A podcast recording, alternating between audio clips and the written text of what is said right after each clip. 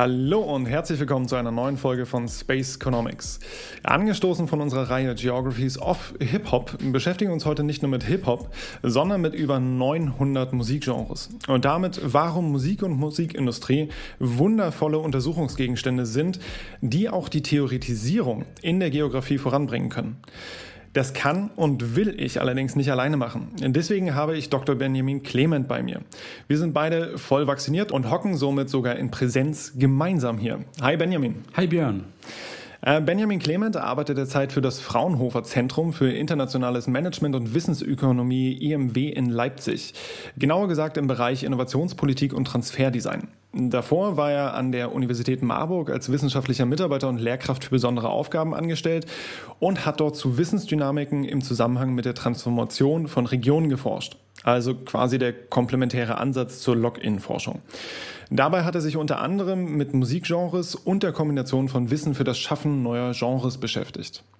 Ähm, aufeinander aufmerksam geworden sind wir ja de facto durch unsere erste Folge Geographies of Hip Hop, in der du dann vielen Dank an der Stelle nochmal auch auf Twitter gepostet hattest. Exactly my jam. ähm, daraufhin war für, zumindest für mich dann auch relativ schnell klar, dass wir uns auch mal auf einem Käffchen treffen sollten, zumal wir halt beide auch in Leipzig sind.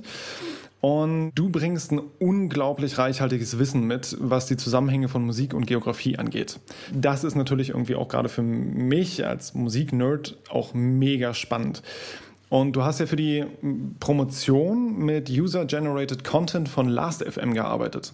Vielleicht nochmal für diejenigen, die nicht wissen, was Last.fm ist. Das ist quasi ein Online-Musikdienst, der so ein bisschen wie eine One-Stop-Agency für Musik funktioniert. Ich kann mich also als Artist präsentieren, aber UserInnen können entsprechend auch neue Artists entdecken, erhalten Kontaktvorschläge für UserInnen aus der eigenen Umgebung mit demselben Musikgeschmack, Konzertvorschläge und so weiter und so fort. Ehemals war das Ganze ja auch noch bis 2014 eine Streaming-Plattform, aber jetzt wirklich tatsächlich so Infos rund um Musik mit irgendwie auch erheblichem sozialen Komponente. Und du hast diesen User-Generated Content angeschaut für deine Forschung zu symbolischem Wissen. Wie und vor allem warum? Ähm, genau, zuerst vielleicht, warum ist, glaube ich, die wichtigere Frage. Ähm, erstens, ich war auch schon relativ lange auch äh, selbst User dieser Plattform, so mhm. 2005 glaube ich sogar. Und irgendwie fand ich diese Tags auch immer spannend, ne? Wie, wie taggen, also Verschlagworten auf Deutsch, ne? ähm, Leute eigentlich Musik? Also wie, mhm. als was, als, als was sehen sie diese Musik? Und da diese Künstler und ähm, auch sogar Alben und Tracks ja immer dann auch von ganz vielen Leuten getaggt werden, kann man dann schon sehen in so einer Haufenwolke von Wörtern, dass so ein Künstler zum Beispiel ganz unterschiedlich gesehen werden kann und auch immer eine Kombination ist aus vielen Sachen. Mhm. Das ist dann ähm, vergleichbarerweise, ja, kann man das ja eigentlich nur bei Wikipedia so sehen. Aber da hat es halt immer nur eine Person hingeschrieben, eine wieder korrigiert und mhm. so weiter. Und da ist es im Prinzip schön, dass es ganz viele Leute einfach aus sich selbst heraus tun, warum auch immer. ähm, vielleicht um ihre eigene Radiostation so ein bisschen besser zu machen, so oder einfach wirklich was zu tun für die Musik ähm, aus Musiknerdiness. Und ich habe dann relativ schnell so festgestellt, dass auch viele Leute so Städte dazu schreiben. Okay. So Berlin, Leipzig, wie mhm. auch immer. Und dass man dann da draufklicken konnte und sehen konnte, welche ähm, Bands oder Künstler, wie auch immer, äh, denn aus dieser Stadt kommen. Okay. Und das habe ich dann irgendwie so immer mit mir rumgetragen bis 2014, wo ich schnell ein Thema brauchte für so einen PhD-Workshop, wo wir so eine Art Hausaufgabe bekommen hatten für so zwei Monate. Und dann hatte ich irgendwie, dachte ich so, also da waren wirklich große Namen so dabei, der Quadraro, Boschma, äh, Malmberg, Aschheim und so. Und ähm, die haben dann da halt so ihre Sachen so vorgetragen und ich habe so ein bisschen gemerkt, okay, der Quadraro, der erzählt ja was von Wissensbasen und sagt so, naja, wir wissen jetzt viel über technologisches Wissen, aber sonst nicht. Und der Aschheim erzählt halt von diesen Wissensbasen wiederum sehr qualitativ und sagt so, naja, symbolisches Wissen ähm, gibt es zum Beispiel und das, dazu gehört ja dann auch eben Musik. Ne? Mhm. Und dann habe ich so gedacht, ah, was wäre denn, wenn man diese Methoden aus diesem Bereich, diesen sehr quantitativen mhm. Bereich von Quatraro, Bo, ähm, Boschma, äh, Hidalgo übertragen kann auf so ein eher qualitatives Thema. Mhm. Und durch diese Klassifikationen, die ja von den Leuten gemacht werden, ähm, dadurch irgendwie halt das nutzt, um diese ähm, Quantitativität so reinzubringen, also das Quantifi zu quantifizieren. Mhm, mhm. ja? Okay, ja. Weil, weil bei den ganzen Sachen, wenn du Branchen hast, ähm, Jobs oder Patente, du hast immer eine Klassifikation, die standardisiert. Aber das mhm. kann in der Musik natürlich nicht funktionieren. Deswegen. Schwierig, ja. Ja, selbst wenn die Leute ja selbst fragt, die Musiker, dann sind die ja nie das, was sie sind. Ja? ja. Die wollen immer was anderes sein. Und ähm, da ist es eben toll, dass du so eine, das heißt, ähm, Folksonomy hast, das mhm. wirklich das Volk oder mhm. die Folks, wie auch immer, ähm, durch ihre Aggregation individueller Tagger, Taggerei dann so, eine, so ein Bild schaffen von einem mhm. Künstler. Und äh, deswegen habe ich mich dazu entschlossen, eben diese Top 6, äh, oder nee, damals, genau, jetzt sieht man die Top 6, früher mhm. waren es die Top 5 der Text, zu nehmen und äh, die dann eben auf Musikszenen zu übertragen und zu gucken, mhm. welche Tags haben die Künstler, die zu einer bestimmten Zeit in dem Ort waren. Mhm. Ähm, wie, ich habe dann halt geguckt anhand dieser Tags, ähm, welche Orte kommen am häufigsten vor. Und das waren so äh, 33 Städte, die hatten, glaube ich, mehr als 1000 Tagger, mhm. die das ähm, genutzt haben. Mehr als 30, das war gut genug. ähm, und das war mir wichtig. Und äh, da habe ich gedacht, ah, das passt eigentlich ganz gut. Ähm, und das sind natürlich dann viele Städte aus USA und UK geworden, weil das natürlich dann eher globaler Norden ist, der da abgedeckt ist. Aber besser erstmal so als anders. Ähm, also wenn man gar nichts hätte. Und ähm, genau, deswegen habe ich das dann genutzt und es gab erstaunlich wenig Gegenwehr von Reviewern. Also okay. wir haben mal kurz schon nachgefragt, man hat es ihnen erklärt in sehr ausführlichen Beschreibungen. Dann haben sie gesagt, okay. ähm, I allow it. ähm, und äh, dann, dann hat es funktioniert. Das ist okay. ehrlich gesagt im Endeffekt schneller und besser gelaufen, als ich so erhofft habe, äh, mitten mhm. in der Promotion, weil man natürlich in einer Promotion ständig diese diese, diese Geistervorstellung hat vor den Reviewern und lassen die einen durch ja. und ist mein Thema überhaupt legitim und ähm, aber es stellte sich halt heraus, Musik mag jeder. und, die, und das ist ja, so, ja. und es findet sich immer ein Musikfan irgendwo. Und eigentlich auch bei den Vorträgen. Kann ja auch sagen, also vor Raue Scholzhausen hatte ich am meisten Schiss. da dachte ich, oh Gott, oh Gott, Ey, das ist ja, steht ja hier Industriegeografie mhm. drauf. Ja. Wer weiß, ob die damit jetzt was anfangen können. Nachher sehen die, dass da oben irgendwo Transcendental Black Metal steht. ähm, aber nee, es war ganz lustig und auch, ähm, auch, auch Leute wie Johannes Glückler waren sehr zu erweichen mhm. und hat, das war das schönste Zitat so ein bisschen. Das sind jetzt 900 Genres. ich dachte, es gibt drei. aber okay, ich nehme das mal so hin und ähm, äh, ja, und das hat, hat irgendwie auch Diskussionen angeregt, mhm. weil mhm. wir haben in der Geografie ja auch schon genug über irgendwelche ähm, äh, diverse Industrien, Hightech-Industrien ja, gehört. Ja. Ähm, da ist auch mal ganz schön, mal was anderes mitzubekommen, wo jeder ein bisschen mehr Bezug hat, weil mhm. im Endeffekt ja, ja, so, so finde ich ist es oft. Dann liest man ganz viel und ist ja auch wichtig. Aber ich habe heute schon wieder ein Paper gelesen über Marien, äh, hier Lachs, Lachs in Norwegen. Mhm. Und denkst so, ja, okay, es ist, ihr seid halt da und es liegt auf der Hand. Ähm, aber ich kann da jetzt nicht so einen Bezug aufbauen. Mhm. Aber zur Musik kann jeder einen Bezug aufbauen. Ja. Deswegen ähm, habe ich das dann durchgezogen im Prinzip. Mhm. Und du hattest jetzt ja auch schon angesprochen, also das ist ja nicht der, der einzige Teil, mit dem du dich irgendwie im Rahmen deiner Dis beschäftigt hast, sondern das Ganze, also wenn man, wenn man sich auch, also du hast ja kumulativ äh, promoviert. Und wenn man sich dann irgendwie so die ersten beiden Beiträge anschaut, dann fragt man sich ja schon so ein bisschen, okay, wir springen jetzt gerade von der Automobilindustrie mhm ähm, und der entsprechenden Entwicklung rüber in die Musikindustrie. Und das hat jetzt doch alles irgendwie was miteinander zu tun. Ähm, inwiefern hast du da ja tatsächlich auch diese Brücke überhaupt schlagen können zwischen, zwischen den beiden Themen und was ist diese Brücke? Weißt du, ich habe mich so lange vorbereitet, eigentlich darauf früher, dass diese Frage in der Disputation drankommt. Mhm. Aber sie kam dann irgendwie nicht dran.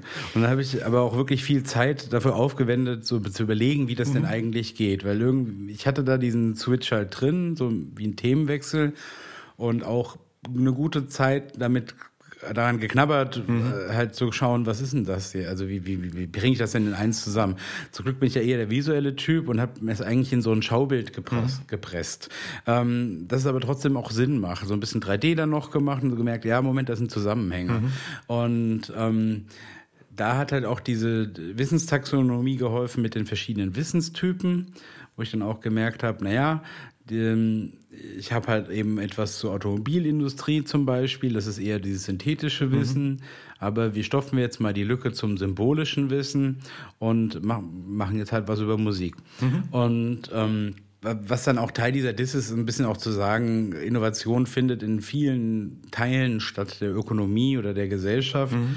Das muss nicht immer eben Hightech sein. Mhm. Ähm, sag mal, da bin ich früh sozialisiert, sozialisiert worden, weil Simone Strambach natürlich als Spezialistin für mhm.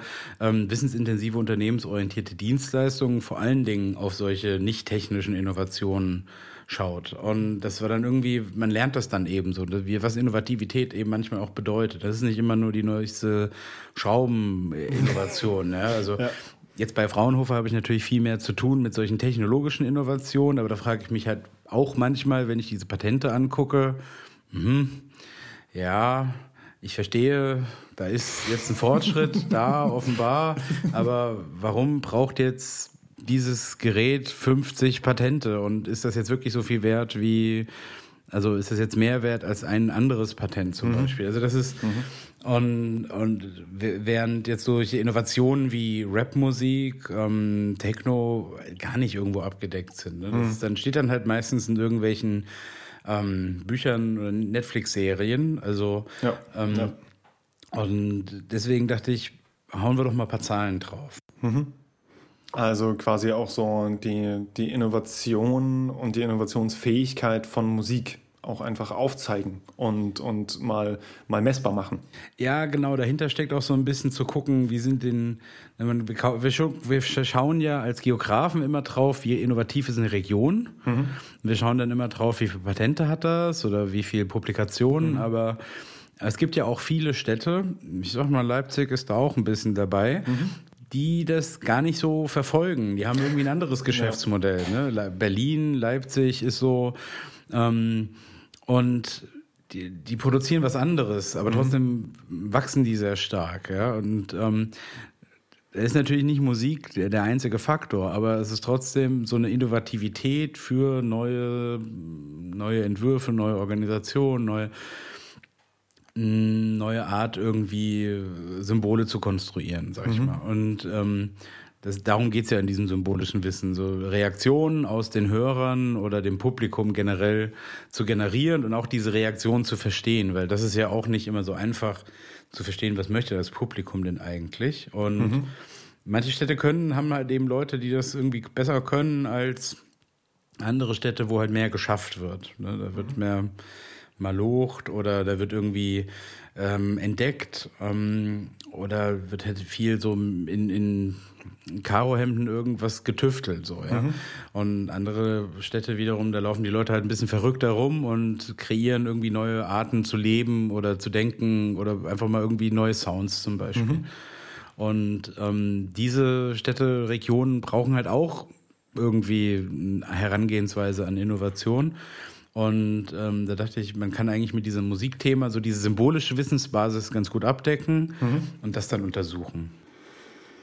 Das heißt also, du, du hast es ja jetzt auch schon angesprochen. Also ähm, wir setzen ja irgendwie dann bei gesellschaftliche Relevanz von irgendwelchen Themen, zum mhm. Beispiel äh, ganz, ganz viel darauf, okay, also vor allem in, in, momentanen Debatten äh, muss es dann in irgendeiner Form am besten auch um, um Nachhaltigkeit gehen, es muss in irgendeiner Form darum gehen, ähm, Zukunftsfähigkeit äh, zu erreichen und mit am besten dann halt auch mit der eigenen Forschung das Ganze voranzubringen.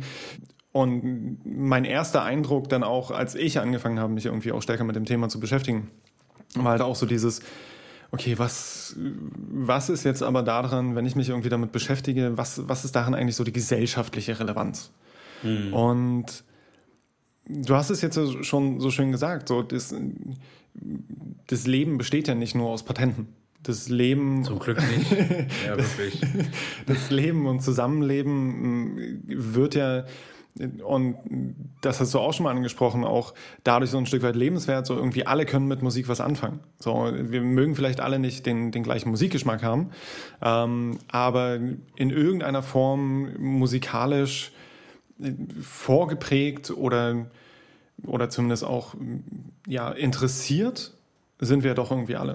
Mhm. Ähm, und ich fand das so schön, wie du jetzt auch nochmal so die soziale Komponente dabei mit reingebracht hast, weil die, für mich ist neue Musik, und das geht ja auch mit diesem symbolischen Wissen ganz, ganz viel einher, ist neue Musik auch immer eine, eine neue Art, irgendwie sich bestimmten Themen oder ähm, bestimmten ja, Fragestellungen vielleicht auch irgendwie zu. Für viele ist es halt auch eine neue Stimme, ne? Dass ja. sie vielleicht sagen, ja. okay, das, was ich ja. sehe in der Welt äh, oder wie es mir geht, ist jetzt nicht mehr auszudrücken mit dem, was ich hier mhm. so kriege. Ich brauche jetzt Witch House, Trap, Hard Techno, was auch immer. Mhm. Es braucht irgendwie, also muss irgendwie was anderes sein. Und ähm, das finde ich halt auch immer stark, wenn das dann, wenn sich solche vielleicht auch sozialen Bewegungen eben so ausdrücken. Ne? Mhm. Und ich sag mal, da ist jetzt Musik der direktere Weg als zum Beispiel Kunst. Ne? Also ja, Kunst. Ja. Ähm, Bücher, das gehört immer auch dazu. Ich würde sagen, heutzutage ist viel schon, ist zwar sehr, sehr viel in Musik auch visuell, Mhm. Aber also, wenn du so dran denkst, ja. was jetzt neue Musik, das, das kommt immer. Ich finde, ich finde, man kann fast ein Genre an einem Cover erkennen. Also wenn du ein Cover so siehst oder ja. so gerade diese neuen Internet-Genres wie Vaporwave oder Witch mhm. House, die, die definieren sich teilweise einfach nur vom Setting her oder ja. vom, vom Look. Und da muss man halt schon sagen, ähm, das ist jetzt nicht unbedingt Kunst, die irgendwo hängt, ne, aber es ist trotzdem mhm. eine visuelle Welt. Ne? Absolut. Und Absolut, ja. ähm, das begleitet das meistens dafür und da habe ich das Gefühl, ist Musik oft so ein Träger. Mhm. Ja, und äh, für bestimmte visuelle Welten. Und irgendwann kommen sie in den Mainstream, man denkt, oh cool, das ist jetzt irgendwie voll fresh hier, dieser Look von ich weiß nicht, Ariana Grande oder wie auch immer. Grande, Grande, Grande, Grande ja, sorry. Ja. Ähm, äh, nicht meine Baustelle. ähm, genau, und ähm, so, so fließt das eben nach oben, mhm. sag ich mal. Dieses vom, vom Underground in den Upperground. So. Mhm. Genau, und ähm, diese gesellschaftliche Relevanz ist dann natürlich erstmal nicht so groß, wie, sag ich mal, wenn du jetzt was machen würdest über die Energiewende. Mhm. Aber auch in der Energiewende ist ja nicht nur Technik dabei. Ja? Vielleicht ja. könnten wir schon längst alles Mögliche ähm, also CO2-frei äh, erzeugen an Energie oder zumindest einen größeren Teil, aber ähm, oder eben CO2-frei Auto mhm. fahren. Aber es mhm. ist immer noch irgendwie so ein sehr gesellschaftlicher Part, der uns daran hindert. Ne? Mhm. Also ähm, erst heute gelesen, in Sachsen wurde dieses Jahr noch kein Windkraftrad äh, äh, Wind, Windrad gebaut. Okay. Ja, also okay. das, nicht, weil wir das nicht können, ja. aber weil es halt gesellschaftliche Akzeptanzprobleme gibt. Mhm. Und ähm, da habe ich auch schon überlegt, dass eigentlich vieles in diesem symbolischen Wissen oder auch in sozialen, gesellschaftlichen Bewegungen eben äh, da auch mal vielleicht mal irgendwann mal gucken muss, wie die negativen Seiten davon, wie, wie die funktionieren. Ähm, weil auch dieses Nichtwissen oder sich sträuben mhm. äh, auch irgendwo was mit Wissen zu tun hat. Oder werden ja auch äh, Welten gebaut, ja. äh, in denen Windräder, keine Ahnung, äh, den, den Wind in eine andere Richtung wehen oder ganz viele Vögel töten mhm. und was weiß ich. Ähm, und das ist ähm, dieses Instrumentarium, was man auf Musik anwendet, könnte man sicherlich auch vielleicht mehr in diese Richtung bringen, mhm. weil im Endeffekt ist es alles irgendwo Text. Ne? Und mhm. also gerade also gerade in der Richtung, in der ich jetzt geforscht habe, ist ja im Endeffekt, habe ich ja nicht mit den Noten oder mit den MP3-Wave-Dateien mhm. irgendwie, wie auch immer, was gemacht, sondern ich habe ja eigentlich Texte analysiert. Ja. Diese Texte kann man auch in anderen Kontexten analysieren. Und ähm, das wäre sicherlich, sag mal, gesellschaftlich relevanter. Ähm, genau, aber ich glaube, da ist so dieser Hintergrund, man muss immer auch auf diese gesellschaftliche Linie gucken, nicht vergessen, dass allein die Technologie das nicht weiterbringt, sondern es immer eine gesellschaftliche, eine soziale Komponente gibt, die sehr stark daran mitwirkt, ob sich das auch durchsetzt. Also da mhm. ist auch dieser, mhm. da Absolut, ist so ein bisschen ja. der Link ja, so zu meinem jetzigen Arbeitsfeld, Transfer, mhm. ne, weil das ist eigentlich, erfinden, erfinden kannst du viel. Deutschland kann sehr, sehr viel erfinden, aber das heißt nicht, dass irgendwer in Deutschland damit Geld macht ne, oder irgendwas damit verkauft. das, ist, ähm, das sind so viele Hürden dazwischen, da sehe ich dann schon so ein paar Anknüpfungspunkte. Und ja, gleichzeitig ist es ja auch, wenn wir, wenn wir uns halt Musik, beziehungsweise, also du hast jetzt Last.fm ähm, genommen für deine Diss, aber wenn wir uns halt auch andere Plattformen dann heutzutage anschauen, über die halt Musik de facto vorwiegend konsumiert wird, ähm, dann sind wir ja auch ganz, ganz schnell bei Themen wie der Plattformökonomie. Wir sind bei Themen, ähm, inwiefern die Plattformökonomie dann auch gegebenenfalls darauf auswirkt, wie Produktionsweisen ablaufen. Also wenn ich jetzt einfach nur an, an Spotify denke und die, die Click-Ratings, so möglichst irgendwie kurze kurze ja, Lieder, die am besten schon direkt mit dem Chorus einsteigen, nicht erst mit dem Verse langsam aufbauen, sondern halt direkt da sind und catchy sind und möglichst kurz, damit dann halt auch der Algorithmus entsprechend schnell gefüttert werden kann. Ähm, tauchen auch häufiger dann in entsprechenden Playlisten auf und so weiter und so fort. Und gerade das finde ich dann ja auch wieder das Schöne, was man ja dann auch an diesem Musikthema irgendwie sieht. So, du hast es jetzt auch schon aufgezeigt mit dem symbolischen Wissen, aber auch wenn wir uns auf den Vertrieb zum Beispiel von Musik schauen, ähm, es ist halt einfach wahnsinnig interessant, das zu untersuchen und daraus gegebenenfalls Rückschlüsse zu ziehen, okay, wie funktioniert es denn bei anderen Plattformen? Wie funktioniert es denn bei, ähm, keine Ahnung, auch, auch anderen Produktionsweisen? Ähm, gerade wenn wir diese starken Überschneidungen, die du ja schon angesprochen hattest, äh, mit anderen Branchen haben, wo es auch viel um symbolisches Wissen geht. Mm, ja, diese Plattform, also da, ist ja Musik so ein bisschen der Vorreiter in der mhm. Digitalisierung. Ne? Also da wusste man, da hatte man eigentlich ja noch gar nicht genug Internet, aber trotzdem gab es Kazaa und Napster und La E-Mule. Ja. Die unter 25-Jährigen wissen überhaupt nicht, was die hier jetzt reden. Aber ähm, wie sehr magst du dieses Album? Bist du dir wirklich sicher, dass du deinen dein PC dafür mit einem Virus versorgen möchtest? Ja, ja, genau, wie sehr. Und, und vor allen Dingen wird sich das wirklich rentieren, das jetzt runterzuladen? Also da hatten wir auch noch in meiner Studienzeit Ende der 2000er schon noch Diskussionen, ob es nicht doch billiger ist ist eigentlich ein, eine CD zu brennen mit so einem mhm. Philips CD-Rekorder. Ähm, oder irgendwie, ja, also äh, ob sich das wirklich lohnt, das runterzuladen, weil das kostet ja auch Geld. Und dann noch den Rohling ja. kostet, also genau, ist das so wirklich so, dass das günstig, also auch wenn es umsonst ist, trotzdem günstiger ist, weil das Internet kostet ja Geld. Ja, und, keine Flatrate. Und das ist ja jetzt heute natürlich alles anders, ja. Aber trotzdem haben wir runtergeladen wie die Idioten und getauscht und was weiß ich. Und ähm, das ist natürlich, ähm, das, Musik ist halt so super immateriell. Ne? Also mhm. Das sind wenige Sachen, die so immateriell sind, einerseits. Andererseits hast es aber auch, ist gebunden an Performances. Ne? Mhm. Das, ähm, das ist so dieser Wechsel, der da so stattfindet und ähm, das macht es natürlich sehr einfach, das zu digitalisieren. Und wir sehen ja auch immer mehr, dass viel mehr Teile unserer Welt digitalisiert werden ja. und auf solchen Plattformen irgendwie landen. Mhm. Und jetzt ging meine Forschung jetzt leider nur bis 2015. Das heißt, so wirklich Spotify konnte ich jetzt nicht mehr so mhm. mitnehmen, auch wenn ähm, also das schon vielleicht sichtbar gewesen wäre, ganz im ganz, ganz kleinen. Mhm. Aber ich glaube jetzt, wenn ich jetzt diese Forschung nochmal 2025 irgendwie wiederholen würde, würde ich vielleicht schon ein bisschen was sehen. Und ich, ich dachte ja schon auch immer, das entgrenzt sich dann total, dann kommen mhm. wirklich die Leute von überall her. Aber ähm, ich habe mich dann, ähm, ich habe nochmal geguckt, ähm, in Vorbereitung hierzu, ähm, dass äh, ich hatte das mal nachgeschaut 2016, wo die Leute von, aus diesen aus den Spotify Charts herkommen. Mhm. Diese, die mhm. machen ja super viele Charts. Mhm. Ne? Die, die sind ja klar sitzen schlimmere Nerds als wir mhm. und hauen irgendwelche Tools raus, wie man, wo man gucken kann, was für einen verrückten Musikgeschmack ja. man irgendwie ja. hat. Also Stichwort Chamber Psych oder sowas. Ja? ähm, und da habe ich das immer nachgeguckt, die Top 100, mhm. und habe festgestellt, dass von diesen Künstlern, die diese Top 100 eben ähm, inne hatten, ja, die da auf den mhm. Charts waren, kamen, äh, Moment, ich habe es aufgeschrieben, 17 aus LA. Okay. Und sieben aus London und je fünf aus Toronto oder Miami. So, und das sind ja dann schon, Moment, lass mich kurz, 24, äh, 30 Künstler, der Rest ist eigentlich egal. Ja? Und dann äh, ja. in anderen Städten sind es nicht viel. Mhm. Und, ähm, und das, obwohl Spotify ja jedem erlaubt, das zu hören, was er mag.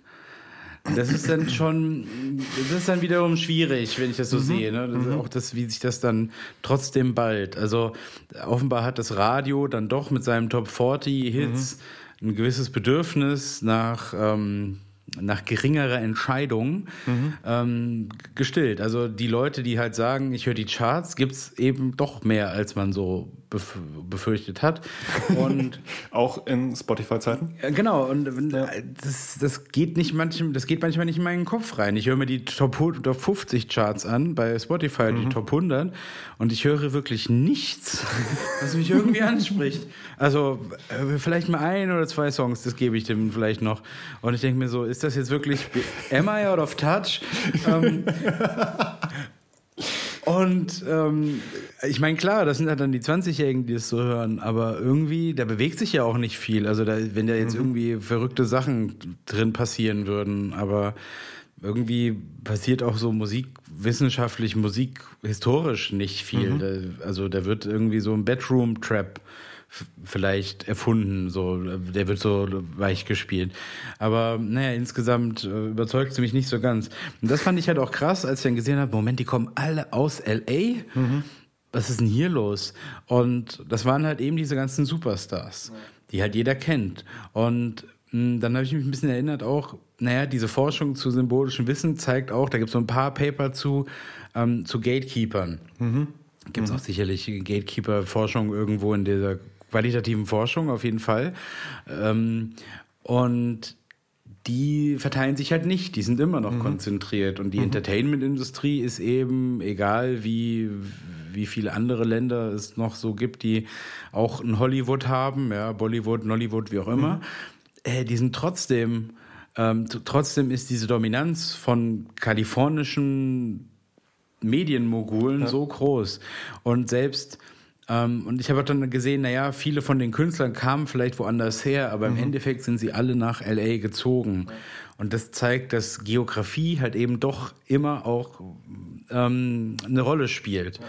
Ähm, und die, und die Leute ziehen dann, also bei vielen Künstlern sieht man so einen Umzug, ne? Mhm. Und ähm, dass sie irgendwo sein möchten, wo es kreativer ist, wo die Leute sind, die ihn, die sie weiterbringen. Und mhm selbst die Leute, die irgendwie über YouTube dann groß werden, am Ende landen sie dann halt in, in den großen Städten und ähm, bei irgendwelchen Mäzenen oder eben musikalischen Förderern und die sind halt schon noch mh, hm, konzentriert. Mhm. Und ähm, ich glaube, da ist so diese Netzwerkgeschichten, eine Netzwerkmetapher, die man immer mehr in in Geografie, eine relationale mhm. Wirtschaftsgeografie vor allen Dingen eben so benutzt auch sehr nützlich, weil man eben sieht, die, also so, so, so ein Künstler kommt nicht im Vakuum hoch, der hat immer irgendjemanden, der ihm ja. hilft. Und ja. soll, auf Marktseite oder auf künstlerischer Seite ist immer jemand, der da die Hand, schützende Hand drüber mhm. hält oder das mhm. fördert. Selbst wenn es irgendwie ein TikTok-Trend geworden ist heutzutage, irgendwoher kommt irgendwer hat es irgendwo eingespeist. Ähm, da frage ich mich schon, ob die Leute das so ein bisschen mitschneiden, mitkriegen, ob die jüngere Generation weiß, was der Algorithmus so tut oder dass da vielleicht sich jemand irgendwo einkauft in irgendwelche Listen. Mhm.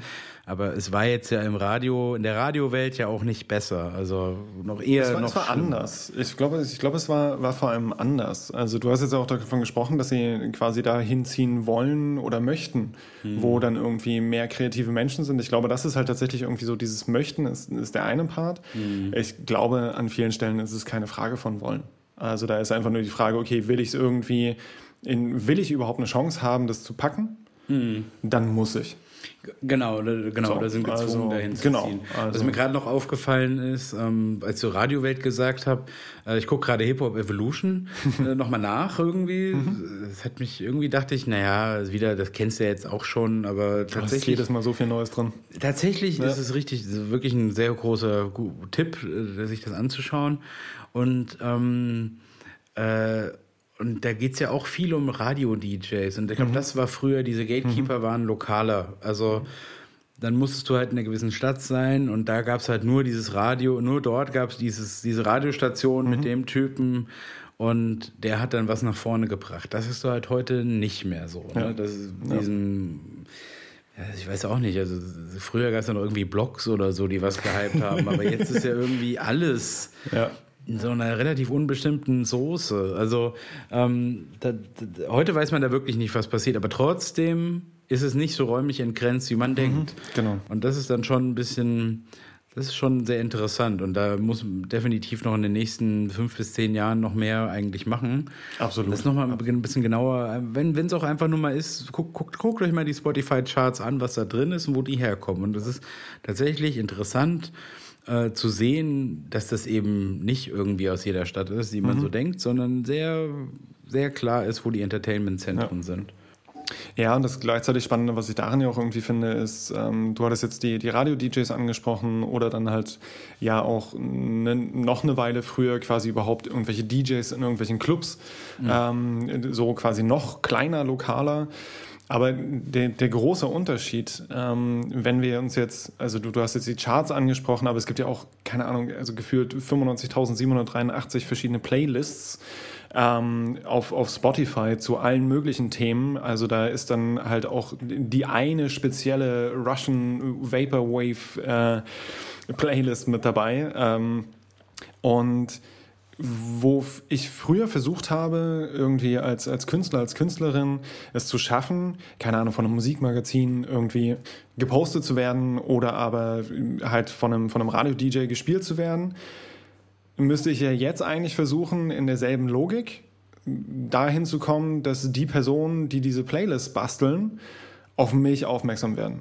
Und die Schwierigkeit ist natürlich jetzt dabei, jetzt abgesehen von irgendwie die Mäzenen, die irgendwie dahinter stehen, aber die Personen oder auch die Algorithmen, die diese Playlist zusammenstellen, an die heranzukommen, ist halt, also das ist halt, das ist eine Blackbox. Also so. die sind halt anonym, ne? Du ja. müsstest, vielleicht gibt es irgendwo in, in Stockholm so ein Café neben dem Spotify-Headquarter, da musst du dann wahrscheinlich den Barista bestechen, damit er dann die CD auflegt. Das wäre jetzt so der einzige Weg, wie ich jetzt überlegen würde, nach Spotify zu kommen. Ähm, aber das ist eigentlich gar keine so schlechte Idee. Ich sagen. Aber äh, da habe ich dann als Metalband auch schon wieder ein Problem, so diesen Barista zu, zu überreden, jetzt halt mal hier Hammer Smashed Face irgendwie reinzulegen am Starbucks. Ähm, ja, aber das, genau, das ist das Einzige, mhm. was und wahrscheinlich funktioniert noch nicht mal das in der heutigen Homeoffice-Welt, weil die sind bestimmt nicht dort irgendwo in diesem Café. Wahrscheinlich spielen die alle Tischtennis irgendwo in diesem, in diesem Komplex von Spotify. Ähm, Mit dem Open Floor Plan. Ja, sicherlich. Also die gehen nicht mehr raus. Irgendwie haben den Starbucks drin. Und ähm, das ist schon hart. Also mhm.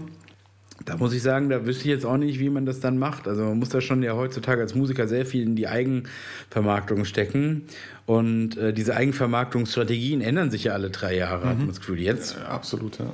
Jetzt, jetzt, überlegen sich, glaube ich, schon Musiker, mh, hm, welche Dynamikwechsel funktionieren am besten bei TikTok. Ja. Das habe ja, ich jetzt auch schon gelesen, dass es viele machen und Absolut. man merkt es so. Absolut. Ähm, ja, ich bin dann mit 30er, End-30er, der TikTok benutzt und TikTok zeigt mir, dass es auch genug andere gibt, ja. die sich da über ja. alles Mögliche aufregen. Also so Elder Millennials haben, sind, sie sind da, sie sind da, sie dürfen, sie müssen sich nicht verstecken. Ähm, und da, da merke ich aber auch, die Musik ist ganz anders. Also die mhm. ähm, hat so, so diese, diese Dynamik, die man hm, vielleicht so im New Metal hatte. Mhm. Irgendwo. Okay. Ne? Also man slow und irgendwann geht es halt richtig ab ja, irgendwie ja. oder es ist so ein Wechsel in der Stimmung. Mhm. Und äh, da habe ich jetzt schon so ein paar Songs bemerkt, die das nutzen, also die da wirklich auch so designt ja, sind, da zum groß zu werden. Und ähm, da musste ja total, da, da musste ja alle drei Jahre was Neues lernen. Also De facto, ja. Also ich, Ja. ich, ich habe zum Beispiel letztes Mal mit der Band so Social Media Strategie aufgebaut 2010. Ne? Also ich weiß noch, wir hatten mit, mit der Band. MySpace? Ja, wir hatten, wir waren so im goldenen Zeitalter 2010. Haben wir, haben wir dann die Homepage aufgesetzt und wir hatten, glaube ich, sogar noch einen WKW-Link auf der Homepage. Also Okay. WKW und StudiVZ Okay. und MySpace Okay. und Facebook auch dann schon. Also ähm, und weil, äh, genau, in Hessen war halt Wer kennt wen irgendwie auch Mhm. groß. Und Gott, was ein Aufwand, ne? Heute ist halt alles dann Facebook. Und ähm, also das, das hat sich da schon stark verengt auf wenige, aber ähm, eigentlich war es auch ein bisschen schöner, als es so wild war und jeder, jede Subgruppe irgendwie ihr eigenes Ding gemacht hat. Und ähm, das kannst du ja jetzt heute nicht mehr, das bringt dir ja nichts mehr. Diese Nee, zehn Jahre später hat Facebook ist ja komplett alles anders auf dieser Seite. Ähm, und der Algorithmus macht so auch ein bisschen, was er will oder was Mark Zuckerberg will. Und ähm, den zu bändigen, das ist eigentlich kaum möglich. Und dann ist halt das Spannende, wie sehr bist du in der richtigen Welt drin und wie sehr bist du in der digitalen Welt drin. Und ähm, klar, du kannst auch kannst sicherlich überall auch kannst auch viele Gigs und so spielen, aber mit was willst du heute noch so viel Aufmerksamkeit erregen, dass Leute wirklich so Ja. dir folgen. Ja, Ne? Und äh, da sehe ich manchmal ein bisschen schwarz, wenn ich so diese Top-Artists so mitbekomme, dass da irgendwie so, da ist jetzt nichts Weltbewegendes. Jetzt hier, gerade wenn wir jetzt so denken mh, an, an Slipknot, ne? Slipknot, Korn, Limp Bizkit, das waren alles richtig große Bands. Ja. Das würde heute der Algorithmus einfach weghauen und würde sagen, was ist denn das? Also, das wollen die Leute doch nicht hören, aber irgendwie gab es Ende der 90er, Anfang der 2000er einfach so eine Zeit, da war, da war Rockmusik irgendwie drin und auch harte Musik. Ich habe ja nichts gegen Hip-Hop, es kann ja auch durchaus Hip-Hop geben, der auch irgendwie aggro ist, aber ich habe das Gefühl, ähm, in dieser weichgespülten Welt ist sehr viel auch ähm, da, da, da fehlt mir ein bisschen die Wut. Also dafür, dass das irgendwie jetzt die Generation ist, die vor dem Klimawandel steht und irgendwie kein Geld hat und was weiß ich. Und das klingt aber alles, als würden sie irgendwie ähm, äh, zugedröhnt auf dem Sofa liegen. So die Musik. Ne? Eigentlich Yeah. würde ich mir denken, die müssen die ganze Zeit so richtig krassen also die müssen die ganze Zeit Death, müsste Death Grips in den Charts sein, so ne? wenigstens was Neues und so. Aber ist es halt nicht. Es ist irgendwie was ganz anderes und das macht mich ein bisschen stutzig, dass es so ist. Um, genau und ähm, und ich denke, dass die dass Spotify so eine große Rolle spielt, das, das ist ein Teil davon. Und ich frage mich auch, ob das wirklich so ein langfristiges Geschäftsmodell ist. Was, was ist eigentlich, wenn das irgendwann nicht mehr funktioniert? Wenn der Venture Capitalist sagt, "Na, eigentlich so richtig Geld haben wir jetzt hier nicht mitgemacht. Ne? Ähm, was passiert da mit den ganzen Leuten, die ihre ganze Musikidentität auf diesen Playlists aufgebaut haben? Dann wird es ein bisschen, da wird es hässlich. Deswegen kenne ich auch genug Leute, ähm, die auch noch CDs horten und ab und dann kaufe ich dann auch noch welche. Das ist dann wenigstens der Stock, der dann mir gehört. Und ja, ich bin halt tatsächlich eher so ein CD-Käufer, weil das so meine Zeit ist. Die, die Schallplatten waren für mich so ein bisschen davor. Und ich so, nee, da, das wäre jetzt komisch, wenn ich die jetzt kaufe. Aber das kommt ja auch wieder, ne? Ja, klar. Ne? Ja, ich habe es gerade, ne, weil ich so sehe da drüben. Ähm, das ist auch ganz interessant. Das ist so alles so digital. Du könntest Mhm. wirklich alles Mögliche machen. Aber nee, die Leute nehmen dann doch wieder die sehr physischen, unhandlichen Sachen in die Hand. Ähm, oft auch- Kassetten kommen auch tatsächlich. ja, also sind ja schon, also, Also- ich habe auch schon wieder viele so Kassetten gesehen und dachte so, Ja. naja, also, also ich war dabei, als es Kassetten gab und es ist nicht besonders das handlichste Abspielmedium. Ähm, Aber okay, es ist natürlich irgendwie auch cool. Ne? Also Ja. es ist halt cool und Ja, und du hast halt irgendwie auch, wenn du was holst, hast du halt was von, von dem Artist in der Hand. So. Also das ist halt auch, also du supportest gleichzeitig, indem du halt dann auch was Physisches irgendwie holst. Äh, kannst du natürlich auch digital, keine Ahnung, Bandcamp so als Standardanlauf, aber halt auch sowas Physisches. Genau, das habe ich so schon so gesehen auf so Konzerten, dass wirklich der, der Merch-Stand ist, glaube ich, jetzt so langsam die Haupteinnahmequelle gehör, ge, ge, ge, geworden.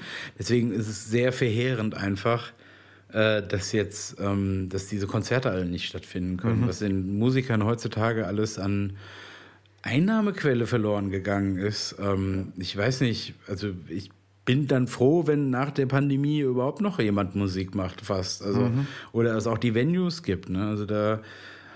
Puh. Also ähm, ich, ich würde mal davon ausgehen, es wird noch genügend Leute geben, die Musik machen, aber ich glaube, und das ist ja gleichzeitig aber auch das andere, ich glaube, wenn du halt heute dann irgendwie anfängst, auch vielleicht ein bisschen Mucke zu machen, ähm, dann gibt es eigentlich zwei Wege. Entweder du sagst, okay, das wird halt auf ewig einfach Hobby bleiben. Mhm. So, und ich habe auch gar nicht den Anspruch, aber ich habe jetzt hier zumindest irgendwie auch eine Plattform, bei der verdiene ich absolut nichts. Selbst wenn ich meine 1000, 20, 30, 40, 50 oder auch 100.000 Klicks habe, mhm. verdiene ich de facto nichts. Kann mir vielleicht ein Käffchen kaufen. Ähm, aber ich habe halt die Chance, irgendwie was rauszubringen und äh, mache es quasi wirklich, damit Leute das hören können. Oder aber, und das ist halt der andere Part, ähm, ich gehe halt wirklich gänzlich da drin auf verabschiede mich davon, dass ich, dass ich so wie früher irgendwie ein Album fertig mache, sondern bringe halt jede Woche einen neuen Track raus, den ich fünf Tage lang auf Instagram, äh, Facebook, Twitter und so weiter und so fort, TikTok ähm, äh, ankündige, mit kleinen Snippets immer so ein bisschen Vorgeschmack. Äh, mittlerweile kannst du ja auch Songs reservieren, ähm, also vormerken quasi auf mhm. Spotify. Das heißt also, deine Community kann Spotify, bevor das Ding online geht, schon mal äh, zeigen, hey, wir, wir wollen das hören. Mhm. Ähm, womit Spotify oder der Algorithmus dann natürlich das Ding gleich mit dem ersten Start deutlich mehr pusht als bei allem anderen. Ähm, und kannst halt versuchen, dich darin irgendwie einzubringen. Aber ich glaube, wir werden auch wieder mehr eine Zeit sehen, ähm, und das sehe ich vielleicht auch gar nicht mehr so als was Schlechtes, äh, wo Leute tatsächlich Musik wieder mehr um der Musik willen machen mhm. und halt sagen so, ey, ich bin hier irgendwie lokal verortet und solange ich halt irgendwie so ein bisschen Local Fame abgreifen kann, ist mir das vollkommen, vollkommen, also reicht mir das. Mhm. Ja, das stimmt. Das habe ich ehrlich gesagt aber auch erst nach dem Umzug so gemerkt, wie sehr es das jetzt hier in so einer Stadt wie Leipzig dann mhm. irgendwie gibt. Mhm. Äh, Gießen, weiß nicht, da hast du halt nicht das Publikum, ne? du hast auch nicht ja. die Venues. Ja. Ne? Aber wenn du hier guckst, wie viele Venues es einfach gibt, die, ähm, die die, wo nicht viele Leute reinpassen, die auch so halblegal sind, aber wo immer dann auch Leute drin mhm. sind, die was in den Hut schmeißen. Wenn das auf dem Niveau halt so, kannst du auch Spaß haben, auf jeden Absolut. Fall. Du wirst halt nicht Absolut. groß, dann bist Nö. du halt, Nö. bist du halt irgendwie Leipzigs berühmtester Gitarrengott, was weiß ich, aber ähm, Schramm ist so ein bisschen her, aber sagen wir so, das macht ja auch irgendwo Spaß, ne? ja, den Leuten ja. zuzugucken und zuzuhören und zu denken, was, okay, ich war irgendwann mal oh Gott, wo war das denn?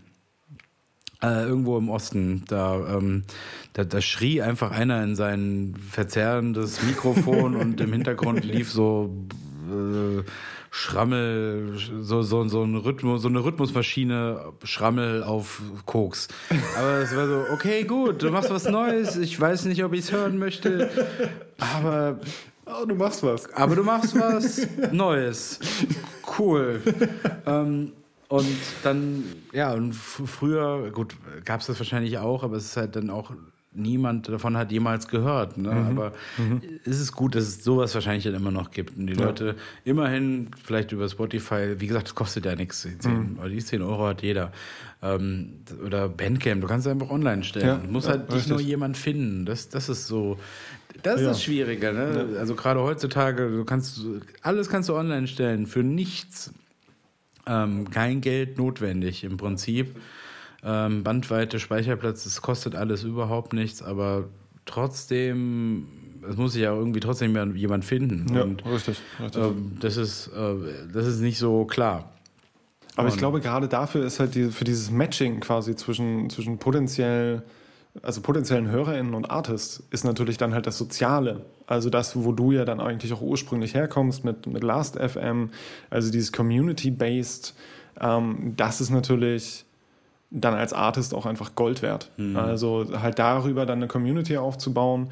Ähm, also das sieht man jetzt auch so wundervoll an den entsprechenden TikTok-Artists die halt mit TikTok eigentlich ursprünglich quasi groß geworden mhm. sind, auch ähm, vielleicht Ambitionen hatten, vielleicht vorher auch Musik gemacht haben, ähm, aber die jetzt dann halt Tracks rausbringen, die dann einfach steil gehen. Mhm. So, weil sie halt ihre 110 Millionen Follower haben. Ja, es ist irgendwie tragisch, wie, wie alle Plattformen das ein bisschen verkackt, verkackt haben. Also ehrlich gesagt, Last.fm hat es irgendwie nicht geschafft, daraus ein mhm. soziales mhm. Netzwerk zu machen. Mhm. Facebook hat damit immer gefremdelt. gefremdelt. Ich meine, es gibt ja auch immer noch keinen Player. Mhm. Ne? Du kannst, ja, ja. gibt keinen Player in ja. Facebook. Es ist nicht für Musiker gemacht. Es war immer nur so Add-ons irgendwie und die haben dann auch immer nur zwei Jahre lang funktioniert. Und MySpace war das zwar, aber ist dann halt auch in die Binsen gegangen und Bandcamp wäre das Einzige, wo ich sagen würde, wenn die jetzt mhm. noch so eine mehr Community-Funktion mhm. aufbauen könnten, außer,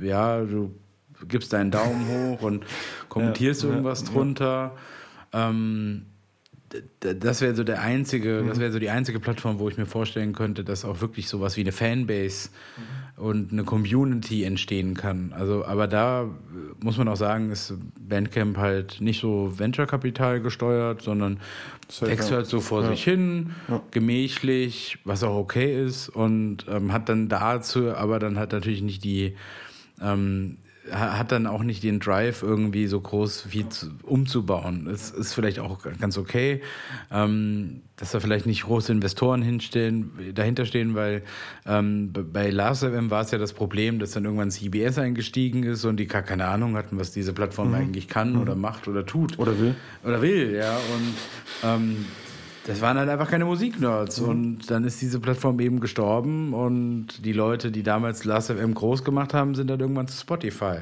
mhm. und haben da, sind da die Algorithmen-Nerds so geworden. Und ähm, wenn ich mir so manchmal die Datenbasis angucke, dann glaube ich auch irgendwie ein Teil davon ist übergegangen. So die, die Grund, der Grundstock an Genres muss irgendwie mhm in der ersten Spotify-Instanz drin gewesen sein. So ein bisschen. so ein bisschen Last FM-Feeling. Ja, ja, so irgendwo ist im Hintergrund ist da noch was. Mhm. Ja. Ja, und du hast jetzt ja auch ähm, damit ja auch nochmal so eine Brücke geschlagen. Also, dass natürlich dann auch dieses Wissen dann zum Teil ja in, also personengebunden, dann einfach von Plattform zu Plattform wandert. Ähm, und diese Innovation dann natürlich auch entsprechend mitnimmt, die vorher für, für was anderes eingesetzt wurden. Mhm. Ähm, jetzt bist du ja aber eigentlich auch, also na klar, würde ich mich halt irgendwie auch freuen von dir dann, du hast vorhin 2025 genannt, irgendwie auch mal dann nochmal was Neues irgendwie zu Musik äh, zu lesen. Aber momentan bist du eher in Innovationspolitik und im internationalen Management und dementsprechend ja schon ein bisschen weiter weg vom musikalischen. Inwiefern begegnen dir jetzt von all diesen Aspekten, die wir, die wir irgendwie in Bezug auf Musikinnovation, Plattforminnovation angesprochen hatten, äh, begegnen dir da Aspekte, die du aus der, deiner Musikforschung kennst, in deinem alltäglichen Arbeiten? Hm. Ja, also es ist natürlich äh, deutlich weniger, ähm, als ich vielleicht äh, haben wollte. So. Mhm. Ähm, aber das ist ja auch irgendwie klar, dass das Fraunhofer Institut ist halt nicht, ist halt eher technologisch orientiert. Mhm. Ähm, Musikindustrie bezahlt jetzt nicht irgendwie wirklich die Summen, um da jetzt was zu erfahren. Ähm, da gibt es auch Spezialisten für diese Themen so ein bisschen. Und ähm, aber trotzdem sehe ich schon, dass so ein Teil davon auch verwendbar ist oder auch mhm. auftaucht. Also weil immer auch so Fragen, auch im Wissenstransfer ähm, und Innovationspolitik hat ja vor allen Dingen mit Wissenstransfer zu mhm. tun. Mhm. Ähm, sind auch immer Fragen nach gesellschaftlichem Impact zum Beispiel. Das taucht so auf. Ähm, und also erstmal, was passiert, ne? Und was, was auch immer sehr stärker geworden ist, ist eigentlich so diese, diese Text, diese semantische Analyse. Ne? Das, mhm. ähm, okay. Also die Benutzung die, von Texten. Mhm. Also die, die Wörter, dass die irgendwie auch ein bisschen zeigen, um was es da geht. Ne? Also ähm, Klassifikation ist tatsächlich ein sehr großer Punkt in dieser Arbeit. Ja, also man freut sich dann immer, wenn, ne, deswegen Patente haben halt einfach eine Patente haben halt einfach eine tolle Klassifikation dahinter. Das ist diese IPC, CPC-Klassifikation. Versteht kein Mensch, wie sie entstanden ist, wie oft sie sich ändert, was es so alles tut. Manchmal ist es auch ein bisschen seltsam. Aber jemand hat sich hingesetzt und hat das bis zu achtstellig irgendwie austariert. Und deswegen ist es halt auch so beliebt, weil du wirklich sehr viel ähm, damit äh, feststellen kannst, was wird, da- was passiert da jetzt eigentlich? Und du kannst wirklich, wenn du so eine, die Patente aus irgendeiner Stadt so anguckst, und du siehst einfach genau, was da erfunden wird, zum Beispiel. Und das Problem in der Auftragsforschung ist ja auch immer, es muss jemand so sein, dass er auch sagt, das wüsste ich jetzt gerne. Ja, ja. Also, ähm, und da ist es schon so, dass gerade bei Dienstleistungsaufträgen ähm, der Auftraggeber schon weiß, was er irgendwie gerne, also was er gerne wissen will, aber das Problem ist ja, er weiß ja noch gar nicht, was alles gehen würde. Da, ich sag mal so, wenn ich in der Position wäre, würde ich, wäre, würde ich mehr fordern. Ne? Würde Ja, mal sagen, mach mal was Verrücktes. Hier, mach, tu was mit dem Geld. Und überrasch mich. Überrasch, überrasch mich. So, und ähm, da ist einfach, ähm, das sehe ich da manchmal nicht. Aber ja, das ist jetzt so, so allgemeiner Punkt zu Politikberatung. Ne? Wenn ich jetzt halt so sehe, auch ein Christian Drosten, die- eine weltweite Koryphäe in dem Bereich Coronaviren, kann halt auch nicht jeden Politiker überzeugen. Ne? Der sagt dann, pass auf, das wissen wir, das, das wissen wir nicht. Aber wir wissen das und das und das wird passieren. Da sagt der Politiker, oh, ach, da irgendwelche Kurven, hm, ach, da glaube ich jetzt irgendwie nicht so dran. Exponentielles Wachstum. Kann ich mir nicht vorstellen. Wachstum. Ach, das, ja, das ist tatsächlich, Angela Merkel ist, glaube ich, die einzige in diesem Betrieb, die das einfach versteht und dann auch irgendwann wahrscheinlich und dann halt sagt, naja, passt auf, wenn wir jetzt 200 haben, haben wir in zwei Wochen 400 und dann 800 und was weiß ich. Und alle gucken so, aber Angela, das sind doch viel zu große Zahlen. Das, sind doch erst nur 200. Das sind ja, wir haben doch nur 200. Warum sollte es denn dann 1200 sein? Ähm, das ist, das ist manchmal Ja. ein bisschen traurig, also was Politikberatung angeht. Da, da hätte man schon, da, kann man, da muss man natürlich auch so ein bisschen das tun, was gefordert wird Mhm. und nicht das, was man, äh, sagen wir, die Aufmerksamkeitsspanne ist Mhm. überall super gering. Also ich meine, da nehme ich jetzt auch die Wissenschaftler nicht aus. Absolut. Absolut. Wissenschaftler haben halt sehr viel damit zu tun, Dinge zu schreiben. Ja. Die lesen halt das, was ihnen da hilft, was zu schreiben. Ja. Aber so viele Wissenschaftler, ich glaube, bei Twitter ist alles voll von Leuten, die überall diese ganzen Paper sehen und sehen, boah, geil, boah, guck mal, da hat jemand was gemacht und da. Und die würden das auch gerne lesen, aber ich meine, Zeit ist auch endlich irgendwo, ne? Also, ja, absolut. Und ähm, du kannst ja mal einen Abstract scannen und überlegen und irgendwo hinspeichern, sagen, ist interessant. Aber wenn ich mir manchmal angucke, was einfach wahnsinnigerweise in meinen Citavi-Ordnern ist, was so, wer, wie viele Leute muss ich anstellen, damit das irgendwann mal gelesen wird? Ähm, Ja, ja. Das, ist, das ist schon krass. Also die Explosion von Wissen ne, ist schon hart. Und da denke ich auch manchmal, vielleicht ist das auch ein Grund für Musik, ne? Vielleicht sind die Leute einfach nicht bereit für Vaporwave und Witch House und was weiß ich. was Chamber ich auch- Psych. Ja, Chamber Psych, ja. Vielleicht sind die einfach erstmal zufrieden mit dem, was es gibt. Ja. Und da sehe ich so, schon so eine, diese Retrowelle macht mir da manchmal ein bisschen Angst. Also, also wenn, was, wenn einfach die Leute sagen, nö, die, hier das Beste der 80er und 90er war eigentlich alles, was okay ist. Ich will Ähm, meine Kindheit nicht nochmal. Ja, genau, ne? Also ich würde sagen, das war langweilig. Ja, cool. Also ich meine, ja, es waren coole Bands Anfang der 2000er wegen mir, so, aber irgendwie ist doch interessanter zu gucken, was die Leute Ja. jetzt so bewegt. Ja. Also da muss ich sagen, da war, da war der Cyberpunk-Soundtrack irgendwie richtig cool, weil Ja. er ein bisschen was versucht Ja, hat. absolut, Ne? Und absolut. gesagt hat, pass auf, wir, wir wissen, was gerade so ein bisschen in ist und Mhm. was so untergrundschwellig so ein bisschen sich nach Zukunft anhört. Bei Cyberpunk dachte ich das erste Mal wieder so, geil, Ja. da kommt jetzt jemand und sagt, pass mal auf, das, die Zukunft ist, sieht so und so Mhm. aus und sie klingt so, weil es sehr gut dazu passt. Und ähm, Ich weiß gar nicht, ob wir es ganz kurz einmal, ich weiß gar nicht, ob wir es erwähnt hatten. Cyberpunk 2077 äh, ist ein Computerspiel, Ja. ähm, was Ende letzten Jahres, Anfang diesen? Ende letzten Ende Jahres. letzten ja, Jahres, ja. ne? Genau, rausgekommen ist ähm, Soundtrack unter anderem von Run the Jewels mit LP und äh, Killer Mike. Absolute Empfehlung. Ähm, bringen sehr, sehr viel auch von ihrem Sound dafür mit. Damit ihr, also falls ihr dann auch nochmal nachschauen wollt, wenn wir hier über Cyberpunk reden, äh, worum es eigentlich geht. Genau. Das ist in dem Fall kein Genre, Ja. noch nicht, Ja. aber es ist, halt, es ist halt ein Videospiel. Und es hat natürlich viele Fehler und es hätte viel, viel besser sein können. Aber der Soundtrack ist halt Bombe. Ja, absolut. Das, da haben sie Absolut. keinen Fehler gemacht. Ja, absolut, absolut. Aber das, wir haben jetzt auch noch über ganz viel, was halt irgendwie auch mit, mit Musik, Gesellschaft, äh, Zusammenhänge von Musikgesellschaft angeht, ähm, gesprochen. Ähm, wenn wir noch mal so ein bisschen zu dem quasi Ausgang auch zurückkommen. Also wir haben vorhin schon über User-Generated Content gesprochen. Ähm, zwischendurch klangen dann auch schon mal die Algorithmen und AI so ein bisschen an. Ähm, du hattest auch gesagt, also die, die textbasierten Analysen, die du halt dann auch für Last.fm zum Beispiel eingesetzt hast, wären ja auch was, das dann entsprechend weiterzutreiben. Ähm, wo würdest du quasi noch Anknüpfungspunkte sehen, in denen Forschung zur Musik, Musikindustrie, auch die Geografie sonst in Methoden oder aber äh, Theorie weiterbringen könnte? Mm, Jetzt mit User-Generated Content so generell? ja. Zum Beispiel. Ähm, ja, prinzipiell, also auch so diese ganze GIS-Analysen, ähm, d- diese ganzen Datenschätze zu heben. Ich habe da, also ich habe da so ein bisschen das Gefühl, das wird halt von Geos ein bisschen verschlafen, obwohl es ausnahmsweise mal von ihnen selbst kommt. ähm, was ein bisschen schade ist, weil es halt natürlich aber auch enorme Fachkräfte braucht, die ja dann auch nicht unbedingt immer an der Uni dann bleiben für ihre prekären Jobs.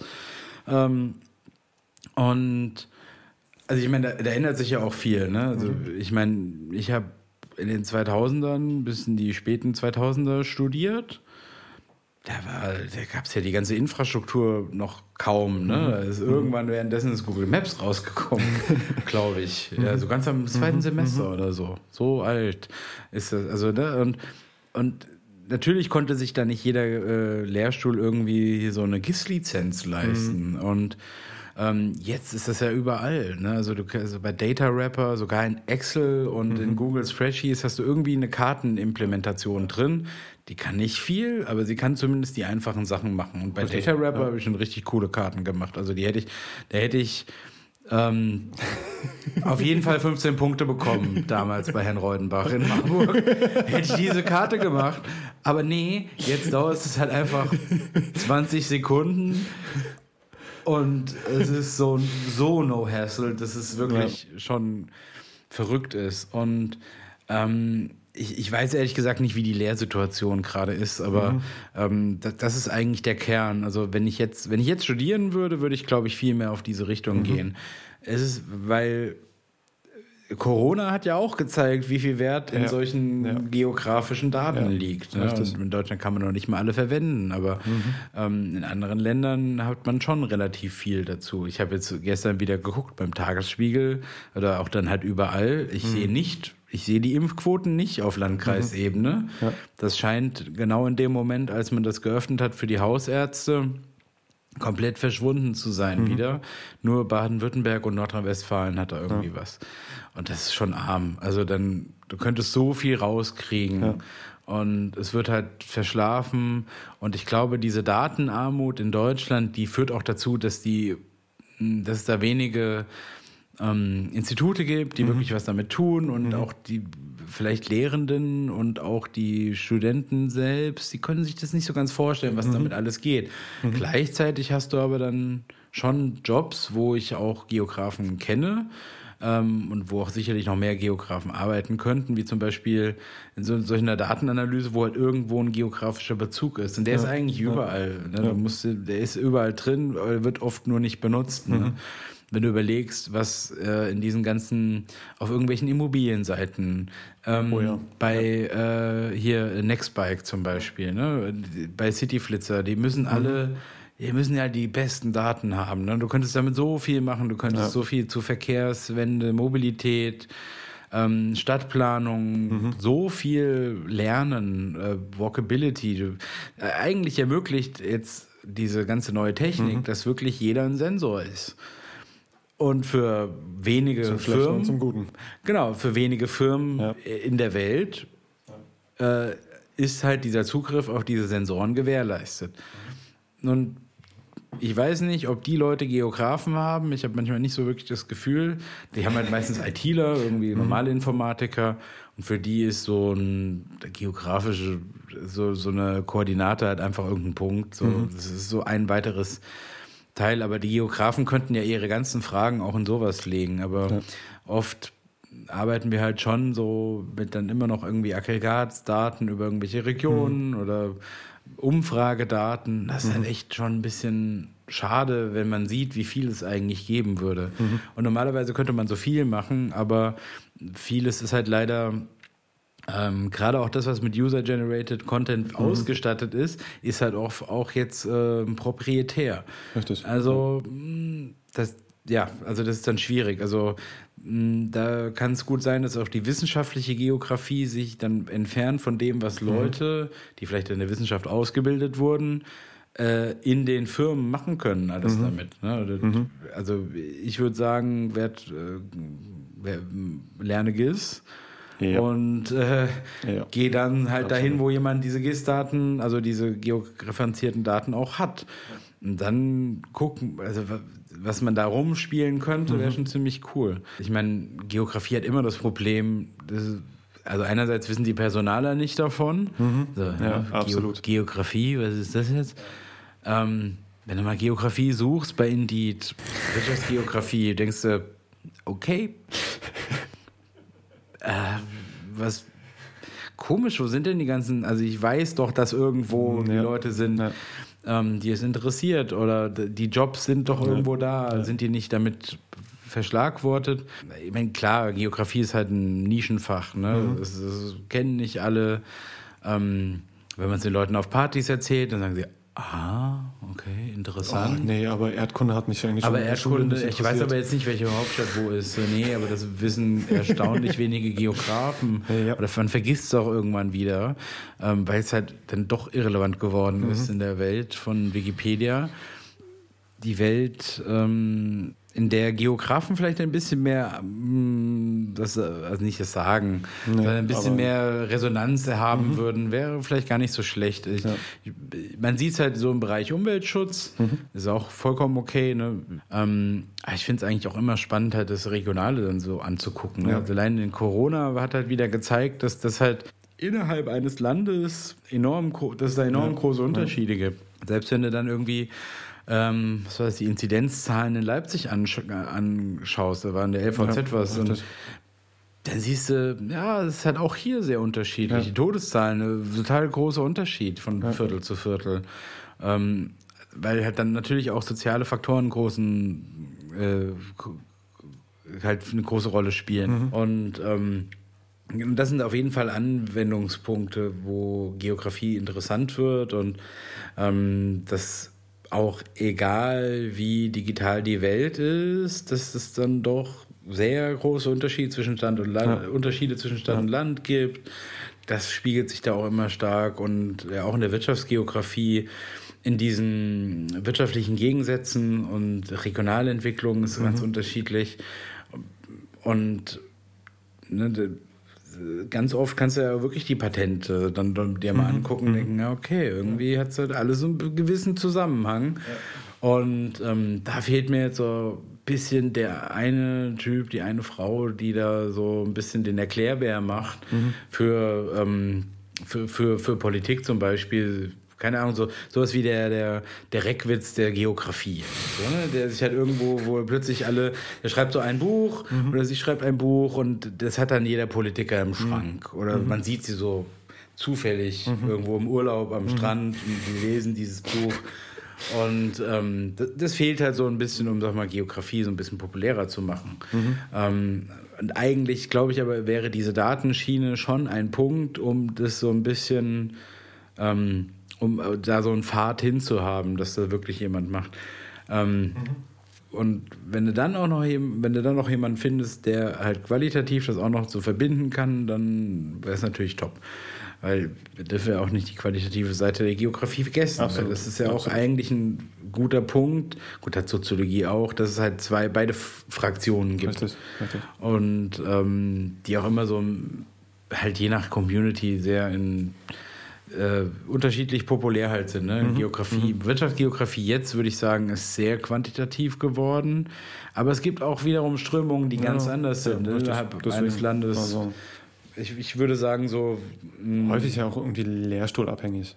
Also je nach, je nach Denkschule dann auch. Ja, und das pflanzt sich ja dann meistens fort im deutschen System. Einmal qualitativ, immer qualitativ. Und quantitativ genau das Gleiche ja. dann, ja. Das heißt, du würdest an der Stelle auch nochmal für, nicht nur für die Geografie, sondern vor allem dann auch für die Geoinformatik und für, für GIS-Analysen, für ähm, das Nutzen der Daten, die halt da sind und mhm. die entsprechend verfügbar sind, ähm, quasi plädieren und halt auch den, den Studis, und das äh, finde ich absolut richtig an der Stelle auch mitgeben, so ähm, macht das Beste aus der Zeit, die ihr an der Uni habt, wenn ihr Geoinformatik belegen könnt. Ähm, ihr habt dort riesige Chancen, euch besser für entsprechende Jobs zu qualifizieren und aufstellen zu können. Ja, und mal ganz abgesehen davon hilft uns auch ein bisschen die Welt zu verstehen. Ja, ja, ja. Das, das absolut. Also das ähm, merke ich so immer mehr so bei Corona, ne? Das, ja. Diese ganzen Daten, also dieser Datenwust, ne, da muss ich schon sagen, hat mir das Geografiestudium sehr geholfen, um auch so halt zu verstehen, was bedeutet das, wie kann man manchmal auch bescheißen, so, mhm. ne, wie, ähm, das ist ja wie so ein Statistikgrundkurs für ganz Deutschland irgendwie mhm. plötzlich geworden. Ne? Und alles besteht nur noch aus Zahlen. Und ich kann halt schon verstehen, dass es viele Leute auch dann nicht mehr so ganz mitnimmt. Mhm. Und äh, genau, und ich glaube, das wäre halt so ein Pfad, um da ein bisschen besseres Verständnis einfach zu mhm. kriegen, warum sieht das jetzt, warum sieht die Welt halt so aus, wie sie ist. Ja, ähm, dem kann ich an der Stelle eigentlich auch nur zustimmen. Ähm, und ich bin tatsächlich ja, wahnsinnig dankbar für, für die Folge heute. Wir haben wahnsinnig viel besprechen können. Wir sind von deiner Diss mit äh, Automobilbranche und Musikindustrie über die Ausgestaltung, Plattformökonomie, Big Data bis jetzt hin zur Relevanz von Geografie im Allgemeinen gekommen. Stimmt. Also an der Stelle vielen, vielen Dank. Ähm, ja, vielen Dank für die Einladung auf jeden Fall. Ja, super, super gerne. Ähm, ich meine, wir bleiben ja auch in Kontakt. Ich glaube ähm, auch. Und ja, an alle draußen, die zugehört haben, äh, wenn ihr dann jetzt auch so ein bisschen mehr noch Lust bekommen habt auf das Musikthema, äh, kann ich euch jetzt schon verraten, Ende ähm, August, Anfang September wird es dann auch die zweite Folge von Geographies of Hip-Hop geben. Und damit ihr die nicht verpasst, folgt uns auf Instagram und Twitter unter video-jena. Äh, schaut auf mehrblogs.uni-jena.de vorbei. Und dann dir nochmal danke, Benjamin. Und euch eine schöne Zeit und bis zum nächsten Mal. Ciao, ciao. Ciao.